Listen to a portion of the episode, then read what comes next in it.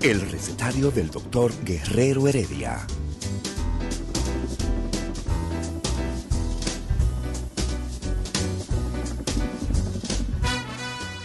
Una respuesta para cada pregunta.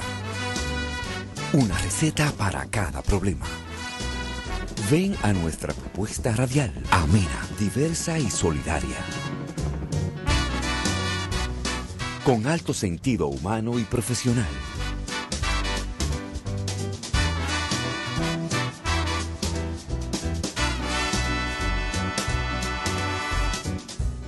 Buenos días. Bienvenidos al recetario del doctor Guerrero Heredia.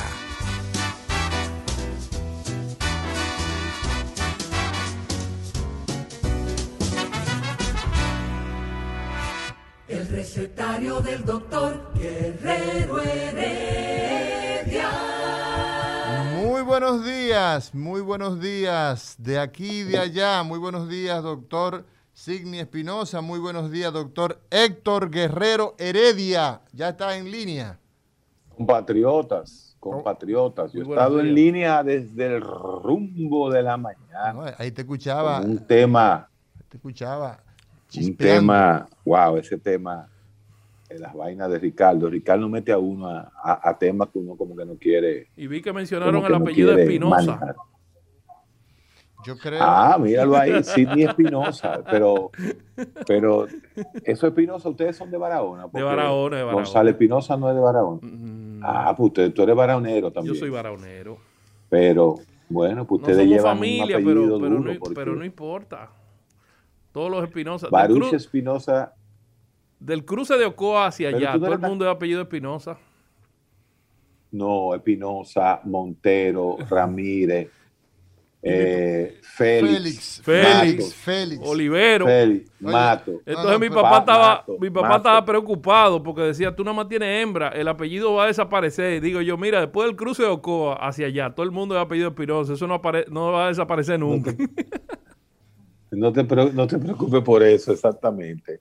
A- así mismo es. Así, así, Señores, tengo, así tengo eh, un, óyeme, Héctor, así tengo un amigo, eh, el licenciado Ramón Tallá Ureña, hijo de ese prestigioso médico dominicano, el más importante de los médicos dominicanos en Nueva York, el más importante. Ningún dominicano en Nueva York en el área de la salud ha sido más destacado, más influyente, más apto, más solidario, más, ¿qué más? Que el doctor Ramón Tallá. La corporación Somos Community Care es, óyeme bien, solamente en esta pandemia ha aportado 30 millones de dólares para la lucha contra el COVID, testear, o sea, hacer los test, todo eso. Y, y su hijo, que le sigue los pasos, Ramón Tallá Ureña, me dice, ¿sabe una cosa? Que esa misma preocupación tenía, tenía yo y he recibido la noticia antes de ayer de que mi hijo, porque es varón, el tercero viene. Entonces, es- esa es una preocupación que mucha gente tiene. ¿eh? Si el apellido va a desaparecer. ¿Por qué, Héctor? Tú que eres un filósofo, eh, al igual que No, Ricardo. eso, eso es filósofo. y viven- el filósofo, eso es sociología 101. Pero espérate, yo no he terminado. No he terminado. Tú eres un filósofo, Ay, sociólogo, psiquiatra. Te voy a Eh. comprar un, un cuento sobre eso. Ah, Eh, ¿Por qué razón Pero- la gente se preocupa por el asunto del apellido? La ¿Le tiene eternidad. miedo, le tiene miedo a desaparecer? la eternidad, cómo, cómo podemos ser eternos a través de los hijos, obviamente, pero eso los apellidos, imagínate tú, mira, eso es tan poco importante, la parte, esa parte social, que los judíos, los judíos no son brutos. Los judíos, ¿tú sabes cuál es el apellido que usan? El El, de que la es madre. seguro tuyo. El de la claro, madre. porque es de que tú no eres, eh, tú eres García, tú eres García, Silverio. Amaury García Silverio. Entonces, tú no eres García. La Silverio dice que tú eres García. Eh, y- entonces, una pregunta. Entonces, Eh, tú eres Heredia. eh. Tú eres Heredia. Yo soy Heredia. Y la heredia dice que yo soy guerrero. Ok. Y tú, entonces, el ape- tú eres que, tú eres tú eres Morales, Morales. Morales. él es Morales. Y la señora, él es Morales. eso según tú, porque La- fácilmente. no, según yo pe- no. Según yo no. Los judíos. En los Brasil también, Héctor. En Los Brasil brasileños, también usan- los brasileños, los portugueses y los judíos utilizan el apellido que hay que tener, que es el de la MAI. El del pai uno no sabe. Entonces, oye, ¿qué pasa? Oye, ¿qué pasa? Si el 8% de los hijos no son hijos de los padres que dicen ser sus padres, ¿Cuánto? el 8% de los hijos que dicen ser hijos de sus padres no son hijos de ese padre. ¿Eh? Oye, Sorullo, es hijo tuyo el negrito, ¿tú te acuerdas? Oh, pero dime, capullo. Ay, Johnny es hijo mío el negrito. Y ella le El contestó. Y ella le contestó. Oye, El Sorullo, negrito es el, negrito es el tuyo". único tuyo. Tenía unas ornamentas frontales el señor. Bueno, entonces, eh, ya hasta me perdiste por tratarme el cuento de- de- de- No, tú decías que si el Bueno, 8%, entonces, el de 8%, continuar, Ah, eso mismo. Eh, si el 8% de los hijos no son hijos de quien dicen, imagínate, oye este dato tan, tan duro. Significa que en 20 generaciones, o sea que en aproximadamente 2000 años, o sea, de aquí la época cristiana entera, tú no eres biológicamente tu apellido. No hay forma de que lo seas. Porque en alguno de esos 20 generaciones, tú, el papá de uno de esos que nació es el, es el abuelo tuyo. Oye eso. Entonces eso significa que los genes, por eso es que uno no puede hablar de raza, de racismo, de que hay razas superiores, porque al final nadie es el apellido que tiene. Bueno, hay un... Nadie es el apellido que tiene. Mira, Héctor, en ese, en ese, en ese sentido, hay un trabajo interesantísimo que se presentó hará alrededor de un año. Fue en medio de la pandemia eh, que vi ese trabajo, probablemente se produjo antes, donde daba cuenta de la interconexión genética, que existe en los europeos, desde esos que viven en la en, en- en la, en, en Escandinavia, en Noruega, ¿ah? en, eh, en Suecia y en Finlandia, ¿no? Los Pirineos hacia arriba. No, no, no, no, no es Pirineo. Tú estás hablando de... No, tú estás hablando... No, Pirineo no. Tú estás hablando más allá del Mar del Norte. Estamos hablando de, de, de- de- de esos tres países que forman Escandinavia. Europa, De- el no- lo, lo más nórdico. los más sí, exacto. Pues los que Pirineos. los Pirineos están en... en- en- Es cruzando los Pirineos. Todo lo que está no, cruzando. lo que pasa es que Pirineo está en Francia, toca Francia y España. Los Pirineos, estás hablando... Obviamente, los Pirineos dividen, los Pirineos dividen a Francia y España a través de Exacto. Barcelona. Estamos hablando, estamos hablando de de, Barcelona. estamos hablando más allá, arriba. después del mar. En, eh, o sea, Claro. tiene que cruzar el mar. Ahí eh, hay un, sí. ahí hay, ahí hay un país en el medio entre Barcelona y Francia, Lu- que es eh, un paisito que queda encima de los Pirineos que se llama Andorra. Andorra. Andorra. Y Andorra, exacto. En Se habla catalán ahí. ¿Se habla, ¿Se habla español o catalán, Héctor? No, se habla catalán. Se Se habla habla, catalán. catalán. definitivamente. Bueno, pero el asunto es que desde esos grupos, Y los andorriano vikingos, también. eh, eh, andorriano Sí. también. Entonces, desde Sí. esos grupos allá, los vikingos y África, el África ardiente, ¿m? de Harari, los asiáticos, el continente americano, o sea, los nativos que existían en América, en ese trabajo que se presentó, una interconexión de genes, donde prácticamente todos los que participaron de ese trabajo tenían genes de todos. Así es. Ahora- Ese estudio le encanta a los prietos. Ahora, ¿Eh? usted, ahora Héctor, ustedes que ahora están hablando de Brasil, ¿no tienen la preocupación de la cepa brasileña que ya está aquí, No, la E hombre. E48 4K Está bien. y la 4K británica? no es. 4K no son los jugos de payán que le echan pan. Eh, cae, exacto, lo cae cuando tú vas a Barra Payán. Tiene un comportamiento más agresivo e inclusive se sospecha que ya entró en noviembre al país. Dicho Sí, por el secretario el- doctor el Rivera, secretario, el secretario de Salud, Estado de Salud. él, sí, él consideraba que esa era posiblemente una de las causas de, de- del aumento de muertes que ha habido. Eh, entonces él de esa forma dice que quizás no es solamente la, el hacinamiento de la gente durante Navidad, ese es un punto eh, que, que sería interesante ver eh, y analizar. Pero lo importante es que se sigan vacunando. Mientras tanto, sí. Eh, Mira, sigan vacunando y- con la que haya, porque Brasil también, en Brasil te está poniendo la Sinovac.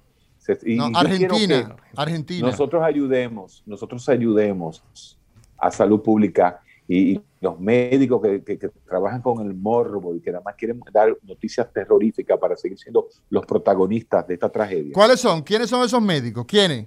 Eh, muchísimo, eso es un ¿Eh? discurso médico que hay, es un discurso, Discurso. médico típico. No, pero yo, vi, yo a Waldo. Waldo se vacunó. Vi a No, Waldo, Waldo- Waldo- el doctor Waldo Ariel Suero, consecuente Waldo con su no. condición de Sí.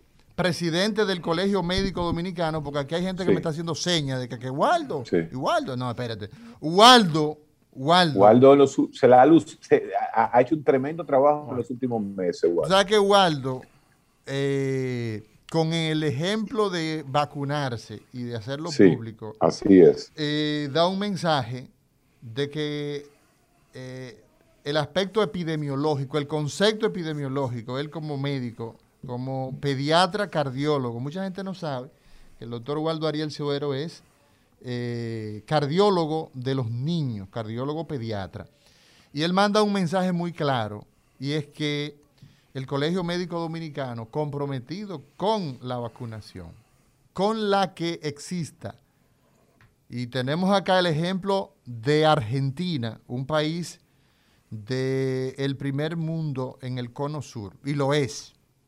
Argentina es un país del primer mundo. Es un país del primer mundo. Ahora, Héctor, eh, El punto es ese, no decirle de que la China, la, de No, que no, la no. chinita, no, no, no. Cualquiera. Sinovac. Sinovac, Sinovac, Sinovac, la de Astra, la Sputnik, Moderna. de los- Sputnik, Moderna, de lo- Moderna, Pfizer, así sí, porque eso crea un... Señores, señores. ¿Qué yo organización, tengo- yo Héctor? No, la no, no, no, yo vi un- vacunación en la Ucamaima. Así como yo critiqué la semana Unible, pasada. en la no, eh, UFU. No, en la Ucamaima. Yo llevé a mi mamá a vacunar. Todos estudiantes de medicina organizados, te daban un ticket, un área de espera. Yo me quedé ¿Dó- ¿Dónde tú sorprendido. estudiaste? ¿En qué universidad tú estudiaste? En la UCE, Universidad Central del Este. En la UCE. Entonces, tengo entendido también que la UCE, las universidades en términos general han hecho, eh, han empleado sus campus para ese proceso tan hermoso, tan necesario, que es esa jornada nacional de vacunación que se está llevando a cabo. Ahora, el campo de Lucamaima tiene la ventaja de que es un edificio nuevo, queda cerca del parqueo, hay muchos, muchos asientos para que los viejitos se, se sienten, está abierto. En la UFU también. Eh, eh, o sea, En la UFU también. En la UNFU también. Mira qué bueno. Eso Y La. UAS tiene en este momento UAS también. 16 puestos, o sea, 16 cubículos de vacunación. para Sí, vacunar. así es. Ah, Facultad de Ciencias de la Salud en la esplanada, Facultad de Ingeniería tiene también Sí, su es. esplanada, la Facultad de Ciencias Económicas y Sociales, ah, y también tenemos en el área de humanidades, ahí hay esa- esos cuatro grandes centros y tenemos también en el dispensario, Que ha estado muy organizado la UAS. Amable. como siempre. Y muy rápido. Sí. Yo quisiera que ustedes opinaran ten de cuidado, esto eh. que yo dije justamente. No, yo lo dije ayer en el recetario. Oye, Pensaba que tú ibas a acabar Y con es la UAS. que tú sabes que hay dos, dos- yo no puedo acabar con la UAS. Mi papá no es hijo de la UAS. Ajá. Óyeme, eh, eh, óigame. Gloria a, a- a- Yo dije- yo- a- a don Bosco Guerrero por todo el aporte que hizo. Mucha gente que quiere esa memoria de don Bosco Guerrero por el aporte, lo que hizo en vida. Eh, Bosco Guerrero, donde quiera que se encuentre. Mucha gente, Yo- cada vez que, escúchame Héctor, déjame hablar, por favor, y es en serio. Cada vez que alguien me aborda, porque nos asocia, mira, y me dice, mira, eh, ¿sabe una cosa? Que el papá de Héctor, porque mucha gente ve a Héctor, el famoso hoy, pero realmente Héctor se destacó bastante, pero a la sombra de un Pero hombre como fue su papá. Y de verdad, de verdad, que mucha gente... eh, Hasta los otros días a Héctor le decían el hijo de Bosco Guerrero. Exacto. Em, no, Hace pero 10 no es por- No años. es por ahí, no es por ahí. eh, Pero, que pero el, pa- el padre era más reconocido Pero porque el papá de Héctor era una leyenda. Claro. Sí, pero no es por ahí, señores. El asunto es que mucha gente se va a sentir identificado con el comentario porque los estudiantes, Ayuda estudiantil. los estudiantes que vienen de Katanga, ¿verdad? Katanga está aquí en Los Minas, pero el que viene de Katanga en el sur, el que viene de Río Grande en Altamira, el que venía cuando llegaba a la UAS de aquellos años y no existían medios materiales para eh, alimentarse. Y orientación, para- y orientación, eh, también estaban exacto, desorientados. Y también para una habitación. Entonces, ese departamento de la Universidad Autónoma de Santo Domingo que dirigió eh, Juan Bosco Guerrero. ¿Cómo se llamaba? papel- Bienestar estudiantil. Bienestar estudiantil. Y eso hizo, es lo mismo que hacen los estudiantes norteamericanos que acceden a un crédito. Si el crédito estudiantil Sí. en los Estados Unidos desaparece, se fuñó con J la educación. Sigue, Héctor. Entonces, Mira, eh, eh, ah, eh, no, no, eh, papi, mi papá fundó, cuando abrió la UAS en los años 68, él, con- él, hizo el concurso con gente, pero de la categoría de Antino de Fiallo, gente de la, eh, en la época humanistas, de, humanistas. de Jotin Curi, y mi padre fue escogido como el eh, primer director de bienestar estudiantil. Estuvo ahí desde los 60 hasta el 82. Imagínate tú, eh, mi papá se tiró toda la época de los 70, el medio millón, ya tú sabes. Y cuando vino el movimiento renovador, que mucha gente no sabe Eh, lo que es eso, que fue la, la- la lucha entre los popis y los guaguaguá de la época, entre la gente que, óyeme, Juan Boco Guerrero se quedó en el pueblo, se quedó en la UA. Sigue.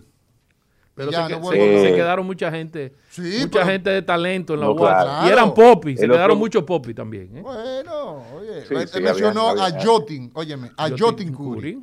Baronero, Mira, baronero. cuando Fidel Castro Ruz vino acá al país, que lo trajo Vigó Medina fue rector de la UAS que lo, también. que lo trajo el presidente Leonel Fernández en su momento. ¿Sabe que cuando Fidel vio Fidel. a Jotin, oye, a Jotin Curi así de lejos, y yo fui testigo de eso, yo un carajito, se quedó mirando y dijo, Jotin.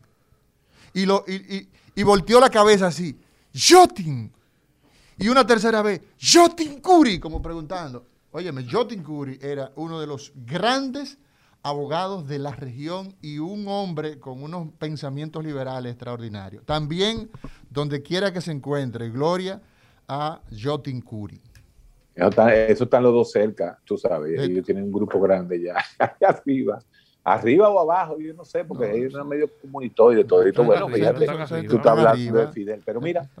Eh, yo quisiera hoy un tema que mucha gente lo pone y la gente lo ve como que no es un tema médico, es uno de los temas más médicos que hay y es uno de los temas más gastroenterológicos que hay en el mundo entero y posiblemente sea una de las cosas que más le pregunten a Sidney Espinosa. Entonces, nosotros tenemos que aprovechar, así como hicimos parte del programa pasado con hepatitis, yo quisiera que habláramos de un tema.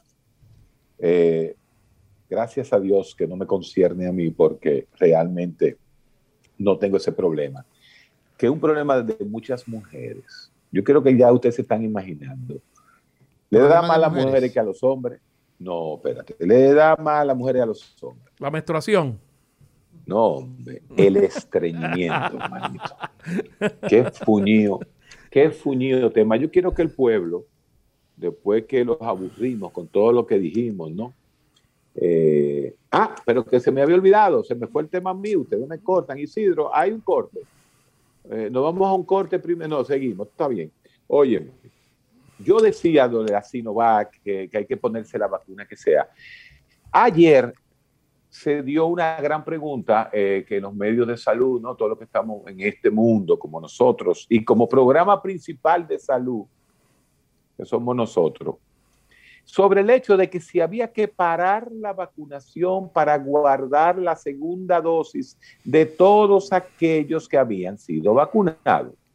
Y yo decía, miren, como comunicador me voy a arriesgar, pero yo soy de los que digo que es mejor arriesgarse a seguir vacunando y esperemos que la vacuna, la próxima vacuna, que viene en unos punto y pico millones de, de dosis, que venga a mediados de mes, pero que nos arriesguemos a seguir vacunando, porque yo creo que el hecho de que tengamos más personas, aunque sea solamente con la primera vacuna, estamos creando esa, esa barrera inmunológica necesaria para seguir adelante. Entonces, es mi opinión, mi opinión personal.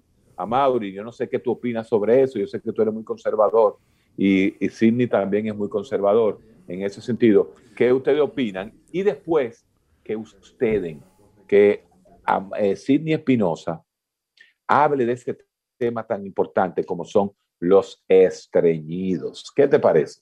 Héctor, mira, eh, está confirmado ya de que existe la, la segunda dosis. Las, están ya las, las 400 mil unidades, ya hay 500 mil y va a llegar un millón más. O sea, que lo que tú dices tienes razón, pero el, Estado ha asegurado que va a llegar un millón de vacunas más, un millón de dosis más, y las 500 mil de la segunda dosis ya están confirmadas. Claro, mientras más gente se vacune y se ponga la primera dosis, más, más grande va a ser la cobertura. Pero si está la segunda dosis, se puede poner la segunda dosis y seguir la vacunación en un mundo ideal, sería lo recomendado. Yo por mi parte, mira, escúchame Héctor, yo por mi parte pienso que la preparación que ha hecho el Estado Dominicano tiene garantizado esa segunda dosis. Y eso es muy importante. Eso es muy importante. Acuérdate que eso no depende de nosotros. ¿Ah? Eso depende de, de, de, allá, de China o de la otra. Depende del mundo. el avioncito aquel, el avioncito aquel que hizo el, show en las elecciones pasadas, sí. El del, las elecciones que vaya. a Gonzalo Castillo le decían el penco, el del penco. El, eh, el avioncito aquel que, que, que, vaya solo y, busque la, la, vacuna, que no haya que esperar en un vuelo de Iberia que venga, que vaya y la busque. la, verdad, la, verdad, que tú, tú, tú, tú sí estás eh, Pilarín, ¿tú, te acuerdas de Pilarín? Sueña, Pilarín. Óyeme, ya de verdad, la gente quizá piensa que era haciendo broma. De verdad, cuando yo pregunté que cómo le decían a Gonzalo Castillo, fue que a mí se me olvidó. Oye, eh, pero mira, así mismo se le fue de lo que más sacó, ¿eh? El más votado. Fue de lo que más sacó. Bueno, ven, ven, acá, pero, pero Héctor, ¿y qué tú crees con un gobierno que impuso Óyeme, no hablemos de eso, por Dios. Estamos hablando de cosas serias. Vamos a hablar de estreñimiento. no, no, no, no, no. Óyeme, vamos a hablar de que la población dominicana, la gente... Se siga vacunando. Continúe vacunándose. Toda esa preparación que hay, logística que hay montada en las universidades, en los clubes, en las iglesias, que está desplegado por todo el país, que se siga vacunando sin contemplación, porque Sinovac es la vacuna que varios estados estamos utilizando y que la gente tiene necesariamente para volver a la vida que teníamos antes, producir ese esquema de vacunación sin contemplación. Tiene, mira, tú sabes una ventaja de la Sinovac también, Héctor y Amaury. La segunda dosis es al mes. Por ejemplo, mi mamá se vacunó la semana pasada y ella le toca la segunda dosis más rápido que la mía, que me puse la de, la de AstraZeneca. ¿A ti también, te, toca? No, pero yo, tengo que esperar ocho semanas, dos meses. Y la de Sinovac es un mes. Entonces tiene la ventaja de que la gente que se vacunaron con Sinovac van a estar inmunizados más rápido. 70 años, entonces, eh, eh. van a estar más rápido las, los, vacunados de Sinovac con la segunda dosis que los que nos vacunamos con AstraZeneca. Y además, el ejemplo que han puesto los líderes en el país, tanto el presidente Abinader como el doctor Leonel Fernández, fueron y llevaron a sus madres a vacunar. Doña Yolanda fue acompañada, escoltada por su hijo. Eso es un ejemplo de que nosotros, los jóvenes, tenemos que llevar a nuestros viejitos a vacunar y a ñoñarlo y, y pasarle la mano. Yo llevé a mi mamá y mi mamá le tenía un, un miedo a la aguja. Héctor, hay un término ahora que leí por ahí que se llama belenofobia ¿Qué es eso? Eh, la fobia a las agujas. Vi ahí a uno de los grandes cirujanos que, con que cuenta la cirugía de este país. ¿Tú sufres de belenofobia? No. Y Héctor, yo creo que Héctor sufre de eh, belenofobia. Eh, Héctor, Héctor, todo lo que es sangre sale corriendo. Cuando tú te vacunaste, porque te vacunaste. eh, Bueno, a mí ¿qué me gusta pasó? la morcilla, realmente. me gusta la morcilla. Pero ver sangre es que los médicos nos dividimos en dos. Ajá. Los que pensamos y los que actúan. Exacto. Ok. exacto. O sea, los Y hay, otros, entonces, y hay lo- otros que pensamos y actuamos. Los No, estrategas. hay otros que ni piensan ni actúan. Entonces, los estrategas y los, y los pragmáticos. O sea, eh, hay dos grupos, ¿verdad? Según tú. Y entonces las vacunas, las vacunas, finalmente, todo el que se ha vacunado, el Estado Dominicano ha hecho los arreglos para que reciba su segunda dosis. Entonces eso no debe ser un problema. No debe ser un problema. Cuando llegue el momento hay que ponerle la segunda dosis a todo el mundo y eso está, eh, eso está garantizado. Eso está garantizado porque eh, los países, sobre todo los chinos, eh, saben que el mercado norteamericano le ha quedado mal a todo el mundo. Y, y hay una realidad. La manufactura china es una manufactura grande. Es la segunda economía del mundo. China produce Pero mal más la mitad del cemento del mundo lo compra China y la mitad del acero lo compra China. Bueno, vamos a ver. De la ropa que tú tienes puesta, ¿cuál Todo es debe ser chino. En Ya China compró la Mercedes-Benz. Bueno, imagínate, imagínate lo que lo- la, el- la cantidad de dinero que maneja el mercado chino. Y Bueno. es generoso porque está donando vacunas. Que eso, eh, los grandes estados europeos y norteamericanos han, se han quedado con la vacuna para ellos y los chinos han donado su vacuna por una superproducción de vacunas que han tenido. Bueno, El recetario del doctor Guerrero Heredia.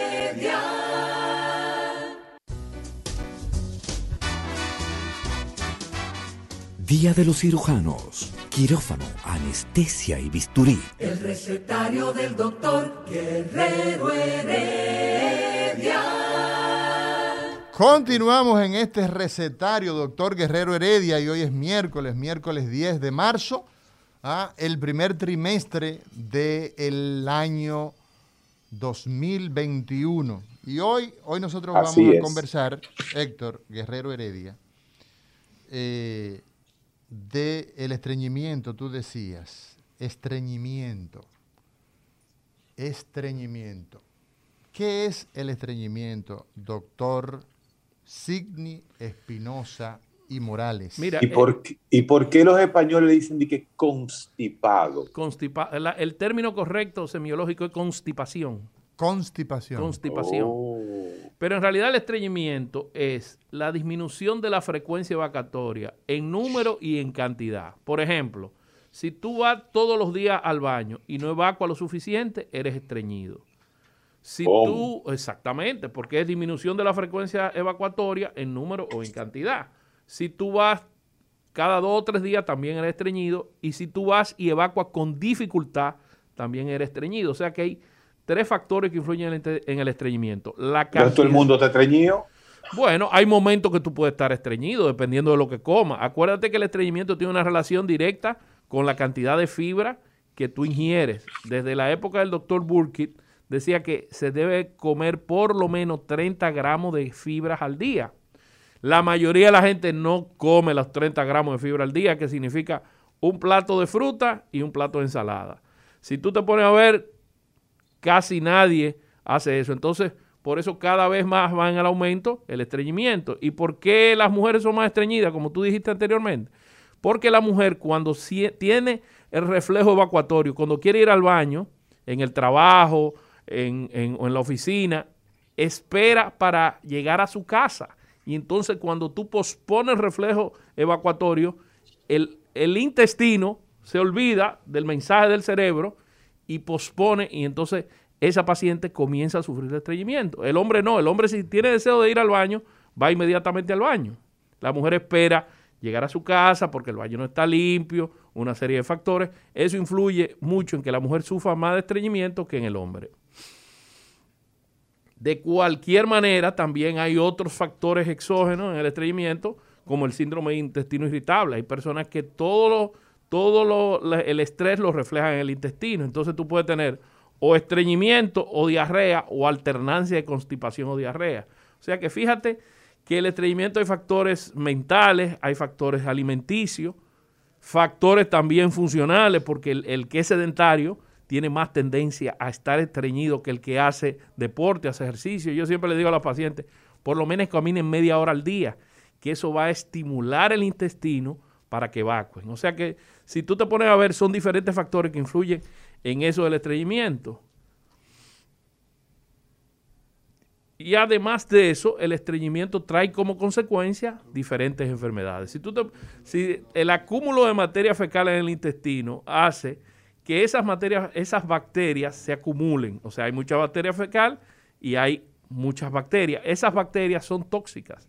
Entonces, por eso mucha gente que sufre de estreñimiento tiene manchas en la cara, sufre de acné, mal aliento, porque está intoxicado por todas esas bacterias que están acumuladas en el intestino. Entonces, una forma de nosotros combatir eso es utilizando elementos que combatan esa bacteria, como los lactobacilos, comer yogur, los probióticos que ahora están muy de moda.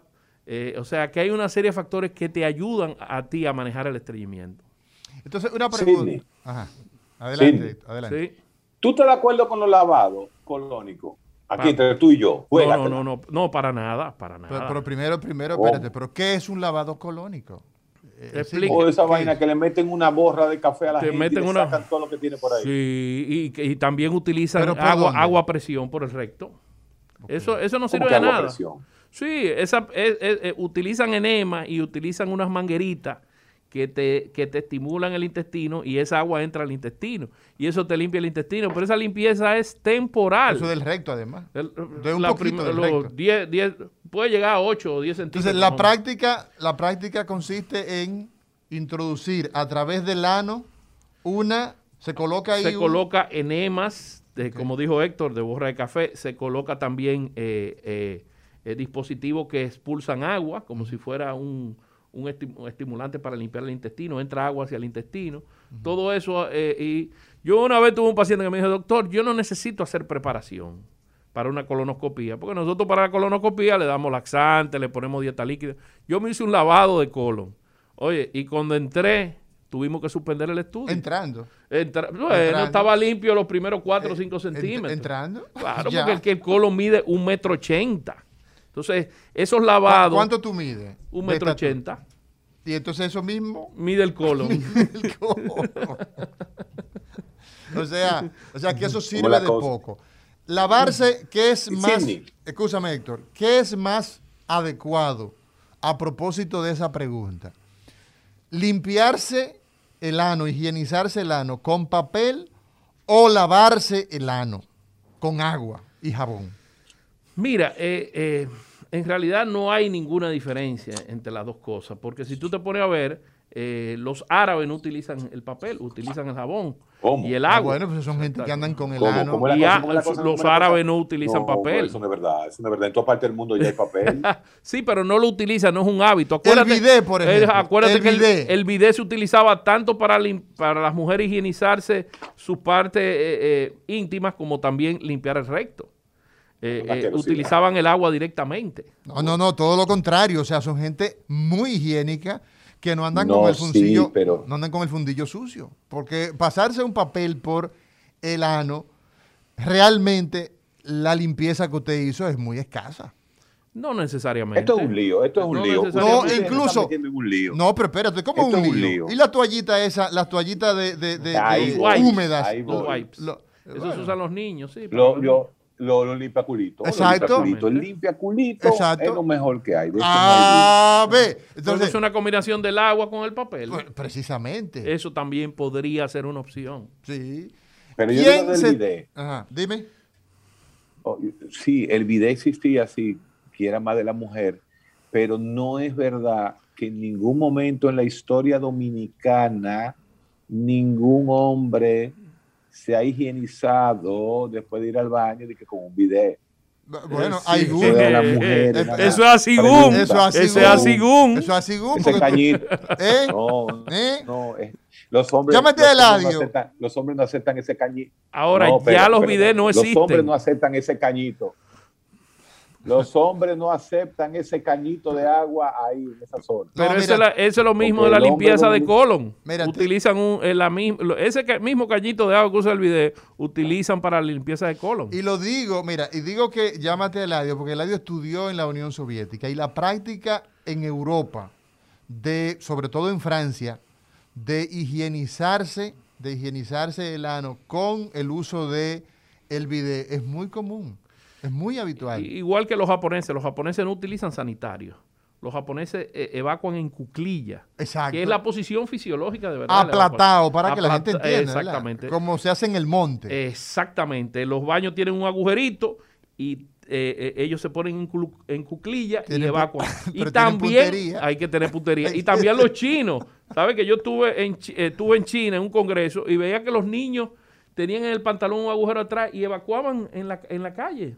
Imagínate. Y, los, y las áreas de, de- de los baños no están separadas. O sea, donde eh, el- eh, tú puedes tener una gente al lado de otra evacuando. No, no tienen pared, no hay ninguna separación. Eh, ¿Quién es más frecuente el estreñimiento, doctor Signi Espinosa? ¿En el hombre o en la mujer? En la mujer. Como ¿Por dije- qué? Como dijimos anteriormente, en primer lugar, la mujer retrasa el hábito defecatorio. O sea, tiene ganas de ir al baño. El intestino le manda, el cerebro le manda el mensaje al intestino. Ya, me, ya puse el cerebro, eh, para que no te quejes. Lo que pasa es que tú- el cerebro, el cerebro viene desde antes, porque es que tú tienes, ustedes tienen un problema al revés, es que el cerebro tiene que ver con todo. Con todo, Con sí. todo. Con todo, Sí. con todo. Pero exacto. sigue, sigue. ¿Qué sucede? La mujer normalmente lo que hace es que pospone esa ida al baño. Entonces, ese reflejo evacuatorio lo perdió y cuando llega a su casa ya eh, eh, no va a tener deseo de evacuar. ¿Por qué? Porque la mujer está buscando un baño limpio, no se siente cómoda yendo a un baño público o en la oficina o en el trabajo. Entonces, la mujer sufre más de estreñimiento por eso. También influye en la parte hormonal, las hormonas intervienen. Y si la mujer es sedentaria, hay una tendencia. Ahora las mujeres hacen mucho ejercicio, pero antes eh, no existían tantos gimnasios ni, tanta, ni tantos sitios de, ejer- de ejercicio. Entonces, la vida sedentaria influye en que la mujer eh, sufriera más de estreñimiento. Eh, y hay, una, hay un tema, eh, Signi Espinosa. El estreñimiento como un problema de salud. O sea, como un problema de salud, que incluso hay países donde el caso de los brasileños ha sido declarado eh, como un problema de salud pública. ¿A qué lleva el estreñimiento? Simplemente a lo incómodo que se da el acto de defecar o hay algo más. Claro que hay algo más. Toda persona que es estreñida está intoxicada porque el acúmulo de materia fecal en el intestino produce un aumento en las cantidades de bacterias. Entonces, esas bacterias no son bacterias buenas, son bacterias muchas veces oncógenas. Los pacientes que sufren de estreñimiento tienen más tendencia a sufrir de cáncer de colon, número uno. Tienen más tendencia de tener procesos rectoanales tipo hemorroides, fisura anal, y tienen más tendencia de tener patología de colon, como la colitis ulcerativa y la enfermedad de Crohn, que aunque hay un factor genético, generalmente todas esas patologías de colon están relacionadas con el estreñimiento. Además, si tú te fijas, los pacientes estreñidos sufren de mal aliento, alitio- halitosis, sufren de acné, eh, manchas en la cara, debido a la cantidad de materia fecal que se acumula en el intestino que te produce todas esas reacciones de la bacteria. Yo hago mucho hincapié en la parte del ejercicio. Yo a la paciente mía, mujer, le hago, eh, eh, la, la invito a que haga ejercicio del piso pélvico, porque aumentar la cantidad de agua es importante. ¿M? A ver, Se habla de Sí. seis vasos de agua. Tomar más agua, la cantidad de agua de uno, de dos litros de agua en adelante. Comer más fibra que están en la fruta, en los vegetales, en, los, en, las, en las harinas integrales. Y además de eso, eh, hacer ejercicio. Y si puedo hacer ejercicio del piso pélvico, Sí. mejor todavía, que son contracciones del piso pélvico. Eso, eso está en internet y se busca muy fácil. Sidney, Sidney, Sí, señor. ¿cómo? Oye la pregunta, una pregunta muy científica que lleva grandes conocimientos de la ciencia. Vital esta pregunta. ¿Cómo es por fin que hay que sentarse hacer pupú. ¿Cómo diablo es la forma más anatómica, más que más fácil las cosas salen? La Porque la- a veces, ajá, aplatado. No, mira, la forma más anatómica es sentar la, la misma, ya que nosotros tenemos los inodoros tradicionales, utilizar los inodoros tradicionales, pero levantar los miembros inferiores, que las piernas estén un poco levantadas. Si se puede usar un banquito. Ahí es que voy como aplatado. Exactamente. No solamente eh, aplastados, sino que la- los miembros inferiores estén levantados. O sea, tú estás sentado en el inodoro y las piernas exactamente. A- ahora Isidro acaba de hacer la posición. Se ve que Isidro conoce la ahí posición. es que voy, ahí es que voy. Ahí es que Entonces se voy, recomienda comprar, los- se los- recomienda comprar un banquito y ponerlo frente al inodoro Frente para al- subir los pies. Para ahí. subir los pies. Las personas que sufren. como un escalón, a la altura de un escalón, sería. Exa- exactamente. eh, sí, un escalón. Ahí, ahí, ahí, ahí es que voy. Ahí es que voy, porque los nuevos inodoros de ahora, yo he visto inodoros que son muy altos y además tienen esa tapa con ese trono. Y entonces me dicen que no, que me dio aplatado. Por eso es que el que ha- hacía, eh, en, en la, el que se aplataba era lo normal, porque obviamente duramos millones de años aplastados. O sea que en, en cuclilla sería, sería la palabra. En pero la posición de las piernas levantadas lo que hace es que relaja el, el piso pélvico y, y favorece Exacto. las contracciones del intestino. la salida. La salida, La exactamente, salida. porque habla- a- abre el recto anterior. O sea que esa posición anatómica favorece eh, eh, la evacuación. Pero hay gente que no necesita eso, hay gente que se sienta y, y evacua enseguida. Pero el que sufre estreñimiento, la posición correcta es esa. Las piernas un poquito levantadas. Una pregunta, Signi. En el caso del paciente que consume, por ejemplo, eh, excesos de dietas ricas en azúcar, para ponerte un ejemplo, eh, ¿qué impacto tiene la dieta? ah? Pero sobre todo, porque todo el mundo dice, no, que la dieta es rica en fibra, pero específicamente en el caso de los azúcares, ¿tiene algún impacto aquí que comemos tantos azúcares eh, eh, y tantos carbohidratos? Aquí se come carbohidratos y azúcares en la mañana, el mediodía, el pancito, en el desayuno, en la sobremesa, en la cena. ¿Qué impacto tiene eso en el estreñimiento per se? Mira, el azúcares. tipo de alimentación tiene una relación directamente proporcional al estreñimiento. Mientras menos fibra tú comas, más cantidad de estreñimiento. Entonces, el azúcar generalmente va relacionada a contenido de harina blanca. Entonces, eh, nunca tú tomas el azúcar directa, sino que comes pan blanco, eso tiene un proceso, un proceso Azucarado. azucarado, la pizza, todo, es, todo es, todos esos alimentos favorecen el estreñimiento, porque igual que los alimentos verdes, aquí se come mucho plátano verde, Pero claro, yo, yo consumo mucho plátano. yo también como mucho plátano Tú eres verde. varonero. Exactamente. Y yo soy cibaeño. cibaeño. Y, y los capitaleños entonces consumen los plátanos del Cibao y de Barahona. Entonces aquí, aquí se come plátano Todos en, los días, en todo to- el país. Todos los días. Fíjate que cuando suben los plátanos. eh, eh, Una calamidad nacional. Una crisis nacional. Una Eh, crisis eh, nacional. a mí alguien me dijo, un argentino, por cierto, me dicen, ¿y qué es lo que está pasando aquí con la crisis de que subió el plátano a 35 pesos? Yo le dije, Es una crisis nacional. Yo le dije, hazte de cuenta que en Argentina subió el bife de chorizo. El bife. El bife de chorizo, lo mismo. Eh, el plátano nosotros. Entonces, la alimentación tiene una, un, un efecto directamente proporcional con el estreñimiento. Si tú comes mucha fruta, muchos vegetales, y esa, y esa harina la cambia por harina integral, la evacuación va a ser mucho mejor y va a ser mucho completa. Mucho más completa el bolo defecatorio, porque como te dije anteriormente, tú puedes no, no evacua- evacuar todos los días y no evacuar lo suficiente. Entonces, esa fibra lo que hace es que arrastra el intestino y lleva el bolo defecatorio hasta el recto y aumenta la calidad de la defecación. El recetario del doctor Guerrero Heredia.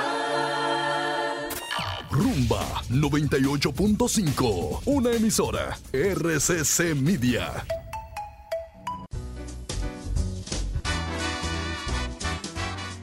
Día de los cirujanos, quirófano, anestesia y bisturí. El recetario del doctor Guerrero Heredia. Continuamos. Recetario doctor Guerrero Heredia a través de Rumba 98.5 Eh, Isidro, eh, el teléfono eh, se cayó el, el- el sistema. Las personas que nos llaman a través de nuestra, Ya, ya. nuestra Ya lo arregló Isidro. Local, el teléfono 809-682-9850, cualquier parte del planeta a través de 1 8 3 3 3 80 0062 y el programa del día de hoy, estreñimiento con el doctor Signi Espinosa. Doctor Signi Espinosa, el problema del estreñimiento en países, por ejemplo, que llevan estadísticas, y muchas veces la gente dice, pero ustedes solamente mencionan los europeos, los japoneses, los norteamericanos, son la gente que llevan estadísticas. Los que tienen los numeritos. 400 millones de dólares invertidos en laxante en un momento determinado en Estados Unidos. El impacto que tiene esta enfermedad, esta, perdón, esta condición, esta condición de ser estreñido, afecta incluso la finanza de la gente, porque imagínate tú, ¿cuál es el impacto financiero de una condición que no llega a ser una enfermedad que te consume 400 millones de dólares en un año? No, y a eso hay que agregarle la ausencia laboral. Porque una persona que esté estreñida, tiene dolor, se siente distendida, falta el trabajo. Es, un- es una causa de ausencia laboral. pero, pero, pero Y- quizás, quizás es una, es una causa, eh, es una causa, vamos a decir que menor, es una causa, eh, eh, pero el, el- el- impacto que tiene impacto financiero, e- económico es importante, pero también desde de el, 400 millones. desde el punto de vista de salud pública también, porque Por eso la- es un problema los países pública. que sufren de estreñimiento ¿Cuáles son eh, los aum- países más aumenta la incidencia del cáncer de, de colon. cáncer de colon? Porque si tú te pones a ver, en África la incidencia de cáncer de colon es bajísima. Bueno, ahí no hay estadística. pero que no, no, no comen eh, la comida, no comen harina refinada. Ese- Japón, la incidencia de cáncer de colon es bajísima. Ahí, ahí están todas las ¿Y el de- estadísticas. y no, y, y Suráfrica ¿Y el, también. de- y el estómago?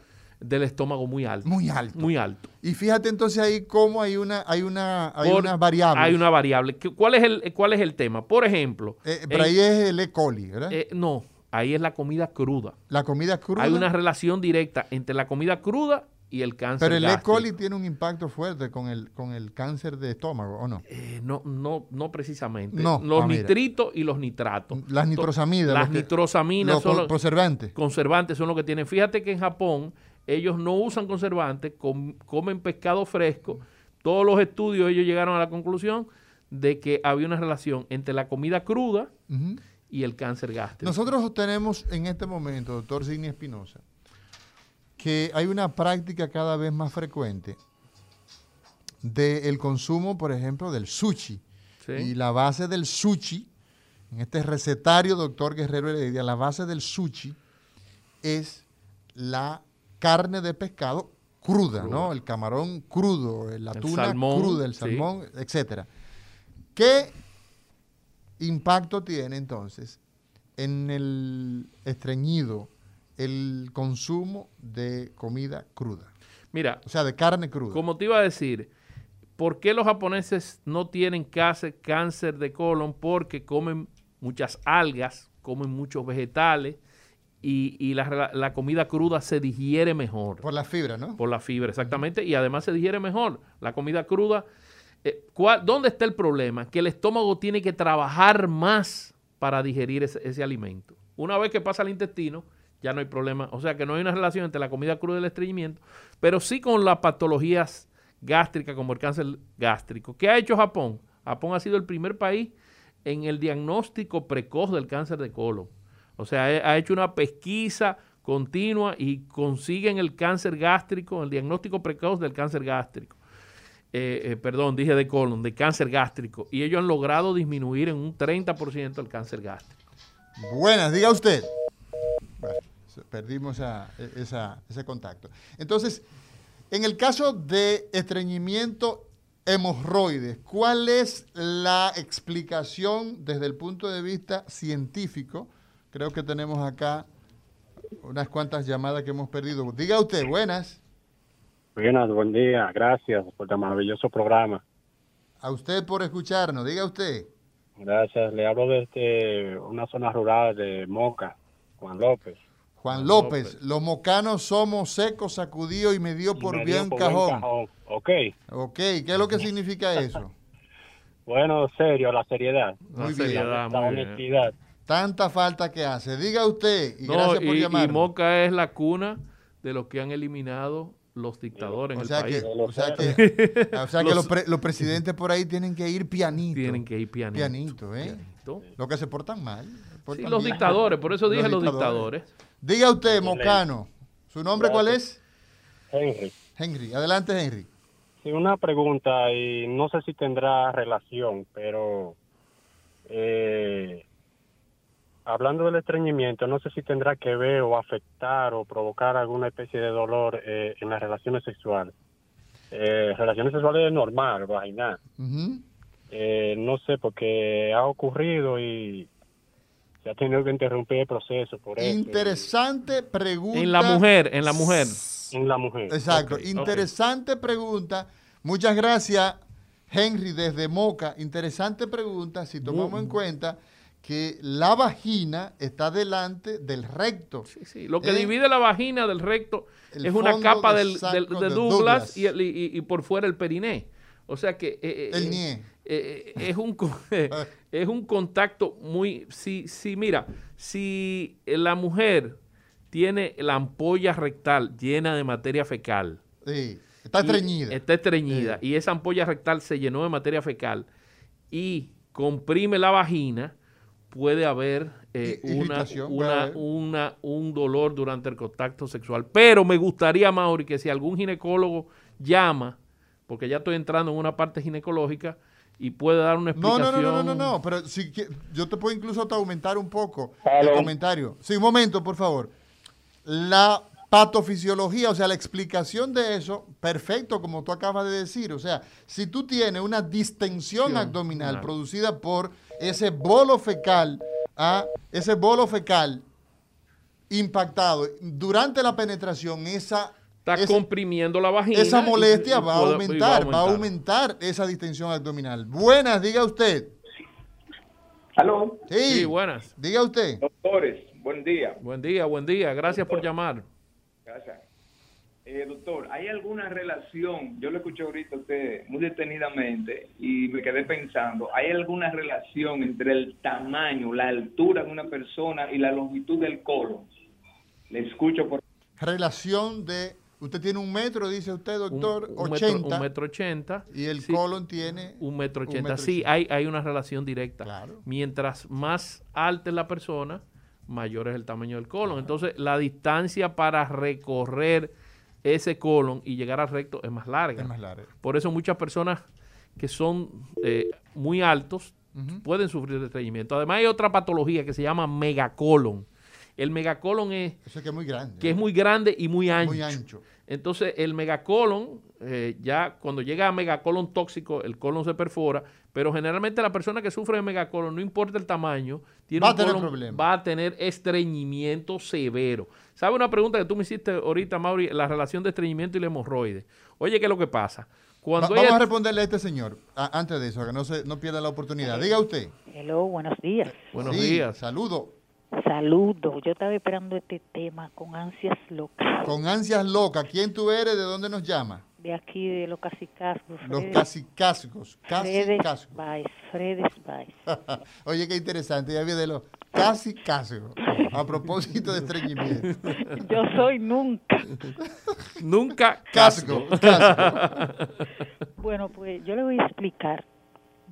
Mire, yo tengo, yo siempre he sufrido de eso. Yo eh, fuera de la casa no. eh, si duro seis días en un sitio, los seis días duro sin. Sin, defecar. Sí, Entonces.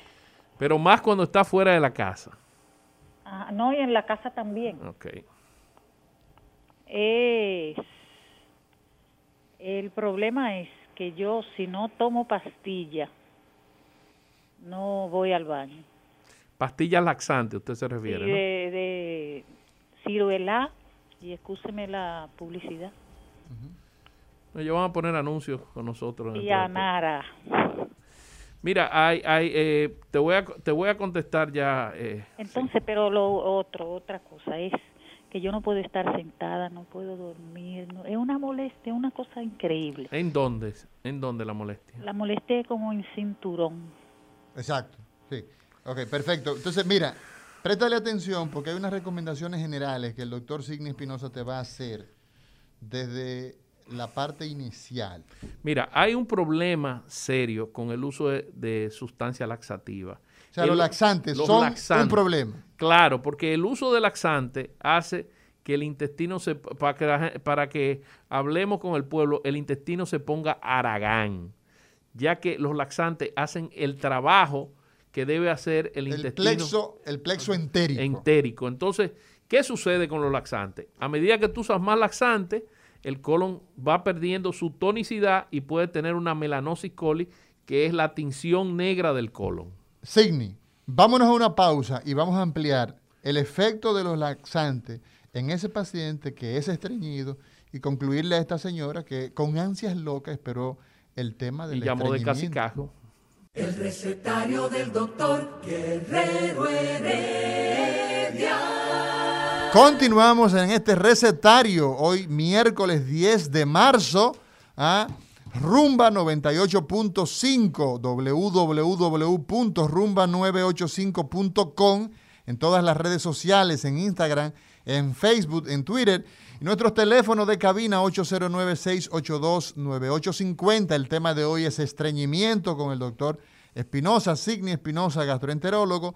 Y desde cualquier parte del planeta, 833-380-0062. Cuando nos fuimos a la pausa, Signi, el efecto de los laxantes, nos quedamos pendientes. Nos quedamos con el, eh, bueno, sí, el efecto de los laxantes. En el estreñido. En el estreñido. Tiene el problema de que el uso constante de laxante, cada vez el organismo necesita mayor dosis de laxante. Y lo pone a Aragán, tú Y lo pone Aragán, es lo que llama un colon atónico. El colon pierde la tonicidad. Para que, para que la gente entienda, el colon tiene unos movimientos propulsores, que es lo que va expulsando y moviendo la materia fecal. Si esos movimientos, si el intestino pierde esa capacidad y necesita de los laxantes, va a perder esa capacidad, se va, a, acostumbrar se a va eso. a acostumbrar. Buenas, diga usted.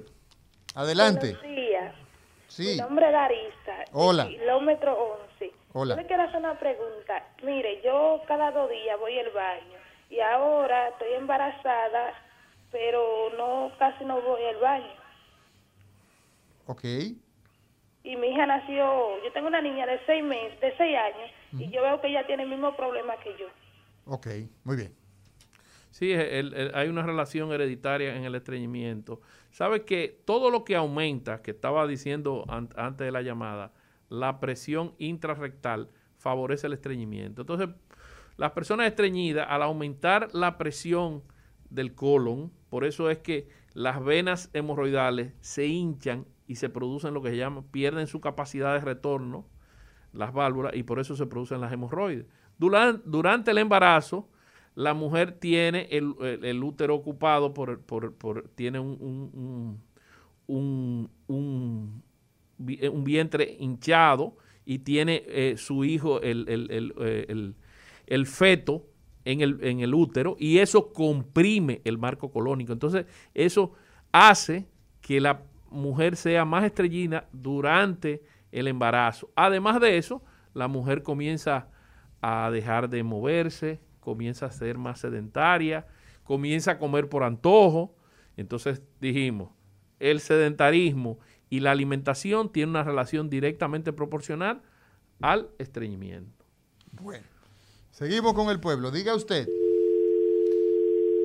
Diga usted, buenas.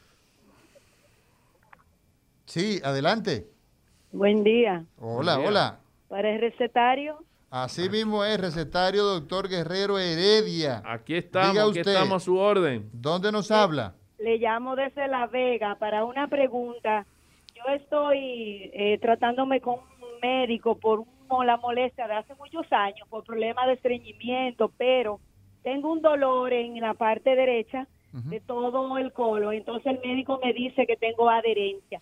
¿Qué ustedes opinan como médico? Una pregunta. Años. ¿Cuántos años usted tiene, señora? 59. Una pregunta. ¿E- ¿Es cierto que las veganas son muy bellas? ¿Es cierto eso?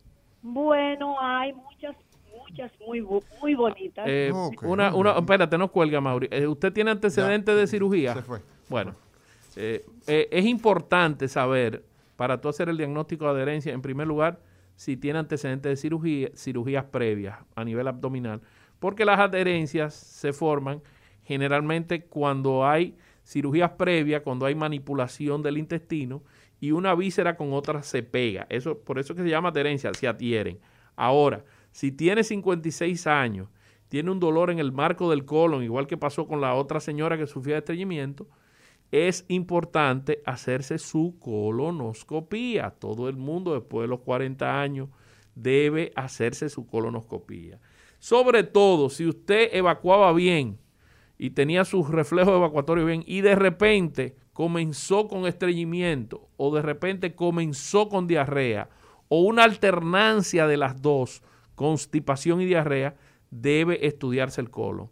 Si sufre de estreñimiento, debe estudiarse el colon. Si sufre diarrea, si tiene rectorragia, debe estudiarse el colon. Pero todo el mundo después de los 40 años debe hacerse un estudio que se llama colonoscopía, que a ¿Qué- través consiste de, en qué? ¿En qué a consiste? través de un tubo que se introduce por el recto, hay una pantalla donde nosotros vemos la totalidad del colon y podemos saber si usted tiene úlcera, colitis ulcerativa, enfermedad de Crohn, pólipos, podemos extirpar los pólipos durante el procedimiento y evitar en un futuro un cáncer de colon. Este tema es muy importante porque la- una polipectomía a tiempo, o sea, la extirpación de un pólipo en el colon, puede evitar un cáncer de colon en un futuro. Y los pacientes estreñidos tienen más tendencia a tener pólipos. Sí. Seguimos con el pueblo. Diga usted. Buenas. Adelante. Saludos a Mauri. Hola, Saludos hola. Para ti también, Sidney. Saludos, saludos. Sidney, una pregunta rapidito.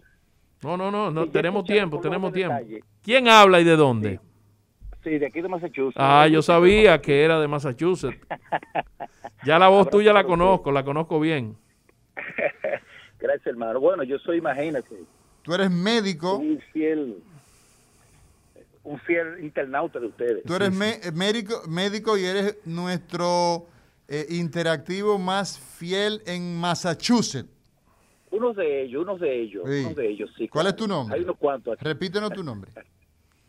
Albert Méndez. Albert, Méndez. Yo voy a Albert, tener ya, que ya. poner el nombre de No, Albert ya. Méndez aquí. Dale, Albert. Adelante. Bájale algo, bájale algo, Mauri, no tranquilo. Simplemente un, un internauta como todos los otros. Y te agradecemos siempre tu llamada, Albert. ¿eh?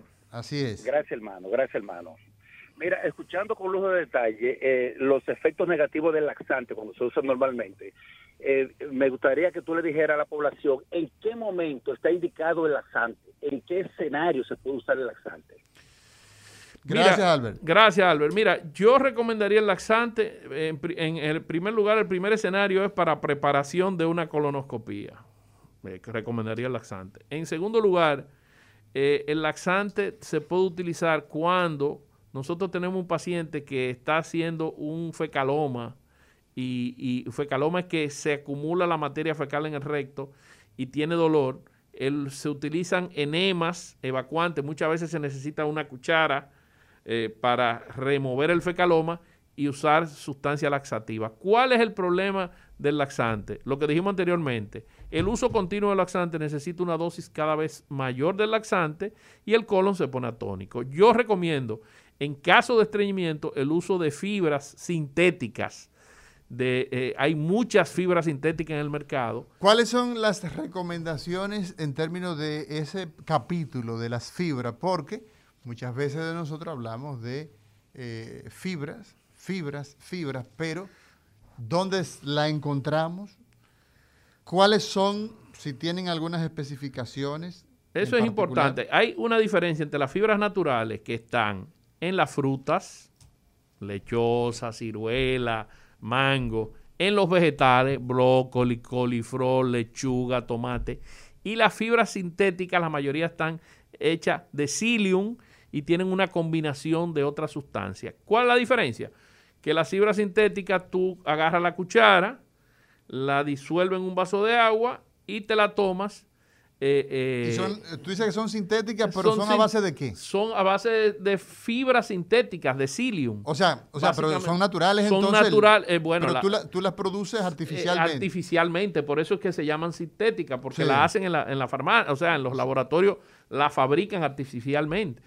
¿Y cuál es la ventaja de esto? Que hace el mismo efecto que tú tomarte, de tú comerte una lechuga, tomar, comerte una lechosa, eh, eh, comerte un mango. O sea que las fibras sintéticas hacen el mismo efecto que si tú comieras fibras naturales. Ahora, cuando tú usas la fibra y esa no va acompañada de suficiente cantidad de agua, que eso es un problema, esa fibra lo que hace es que se acumula en el intestino y produce el mismo efecto que un, que, que un, que un bolo fecal. La fibra se retiene y se forma una bola inclusive en el intestino y el paciente tiene no solamente eh, dificultad para evacuar, sino que tiene molestia, tiene muchos gases, distensión abdominal. Por eso lo importante es siempre utilizar la fibra con agua. ¿Cómo se debe utilizar la fibra sintética? En primer lugar, un vaso de agua antes de tomar la fibra. Segundo lugar, diluir la fibra en un vaso de agua. Y en tercer lugar, otro vaso de agua. O sea que la fibra sintética debe ir acompañada de una cantidad grande de agua. Pero no solamente la fibra sintética.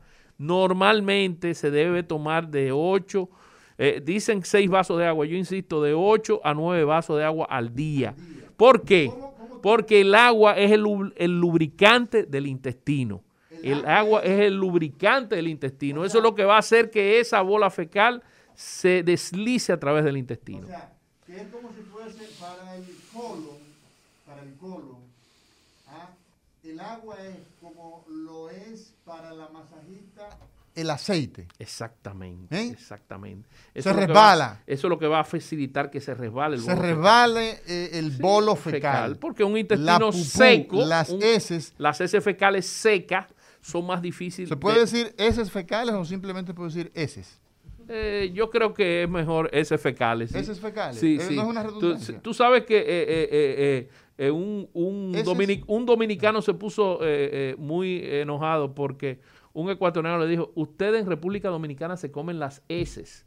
Y él entendió por eso mismo Ah, serio, que, eran, que eran las heces fecales. Y, Ah, y no y era yo eso. tuve que intervenir No, porque que- era en el hospital. Y yo le dije, no, él está hablando de las heces cuando tú hablas. Ah, pero él me está diciendo las heces. por eso es que hay que decir heces fecales. No, no, no, no, no, no. Yo, creo que, yo, creo, yo creo que él se refería era a que nos comemos las heces, que hablamos y omitimos la S. Yo creo que él se Exactamente. refería a eso. Exactamente. ¿Eh? No, no, no, no, jamás. Entonces jamás. tenía que decir heces fecales. El, dom- el dominicano no, el dominicano es muy gallardo y no come eh.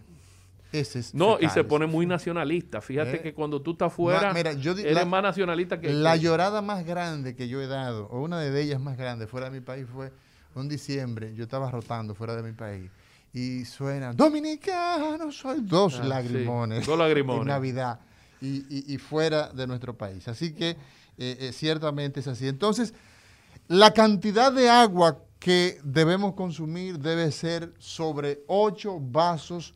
Un humano es lo que eh, debe consumir, sobre todo con pretensiones de, de mejorar el de- estreñimiento. Exactamente, exactamente. La actividad física, doctor Signi Espinosa. Mira, todo el que hace actividad física aumenta los movimientos intestinales, aumenta el peristaltismo. Por eso, el paciente que es sedentario... quién? ¿El quién? ¿Quién? El peristaltismo. El peristaltismo son los movimientos del intestino normal.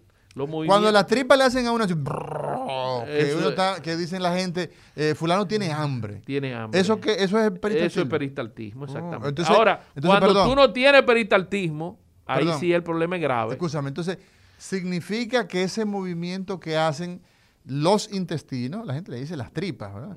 Incluso uno de los hombres más, de los hombres más, eh, eh, bueno, premio Nobel de literatura, Gabo, hablaba de... la- Gabriel García Márquez. Sí, decía- ah, pero que tú eras, tú eras amigo de él.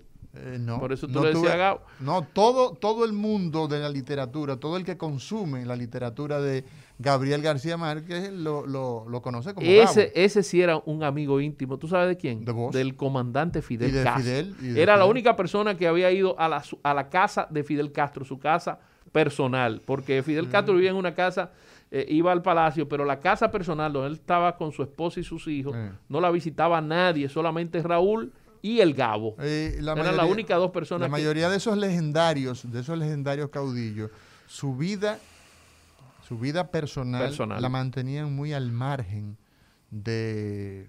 Y eso mismo, eso mismo hace Y Putin bueno, en Rusia. Bueno, Eh, imagínate. en Putin no se sabe, yo leí la biografía de Putin Eso y también, después- eh, eso también eh, es ayuda- parte del mito. Eso también ayuda un poco A la mitología. Claro, claro, por Eso también ayuda porque tú entiendes, tú no sabes nada, entonces todo el mundo está pendiente y quiere Eh, saber, quiere saber, quiere ¿tú saber, y, además- si no sabe, inventa. Además, tú tienes que, dicen que el, el reloj de Putin que vale tanto, que es unos hombres más ricos y tú lo anda, lo ves que anda en un carrito. Eso es parte del show, pero eh, él hablaba de las tripas. Hablaba de las tripas en, en- en- en Crónica de una muerte anunciada. Crónica de una muerte anunciada. Entonces, ¿qué hacemos, doctor Signi Espinosa, con la actividad física?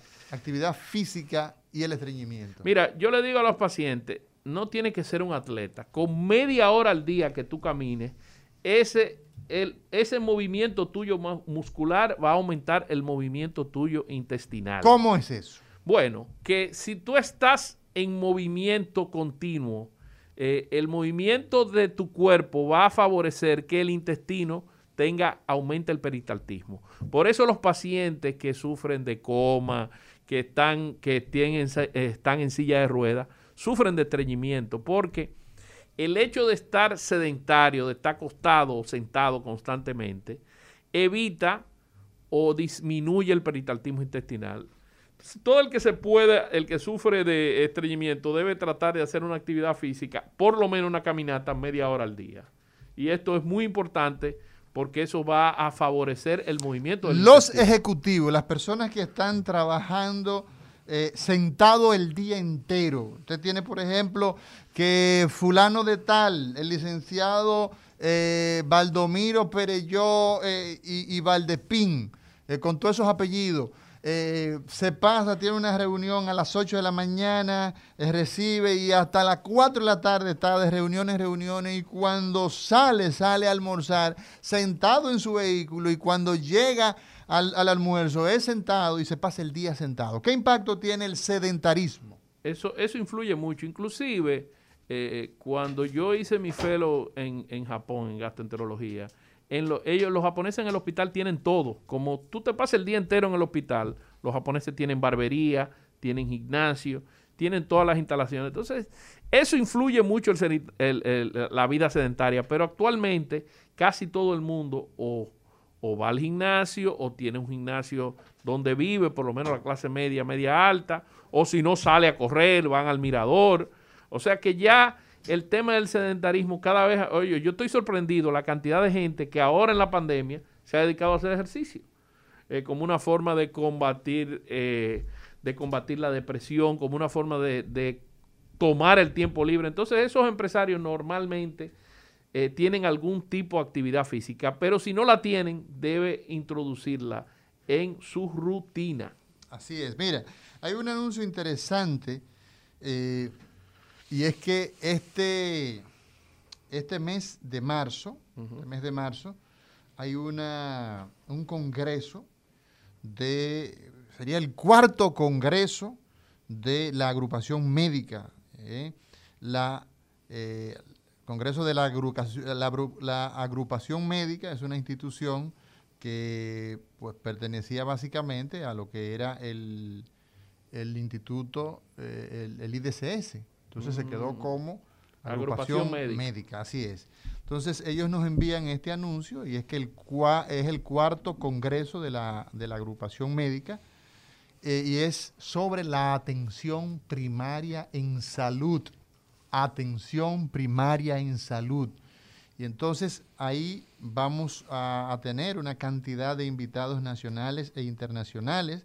Será a través de la plataforma, eh, o sea, vía virtual, evidentemente, por la- las razones, los temas a tratar, medicina familiar, ginecología, pediatría, cirugía cardiovascular, eh, cirugía general, ortopedia, psiquiatría, infectología, eh, una serie de aspectos generales que son transversales a el concepto de medicina eh, de atención primaria, como una estrategia en salud, como es la atención primaria, Y esta, eh, este congreso va dedicado a esa persona. Y, fíjate que yo estaba hablando, eh, lo mencioné al principio, y mira qué coincidencia, el doctor Ramón Tallá Fermín, ese eh, importante médico nuestro dominicano que pues ejerce su, su, sus oficios en la ciudad de Nueva York, es el, se ha dado a conocer básicamente por la atención primaria, más de, o sea,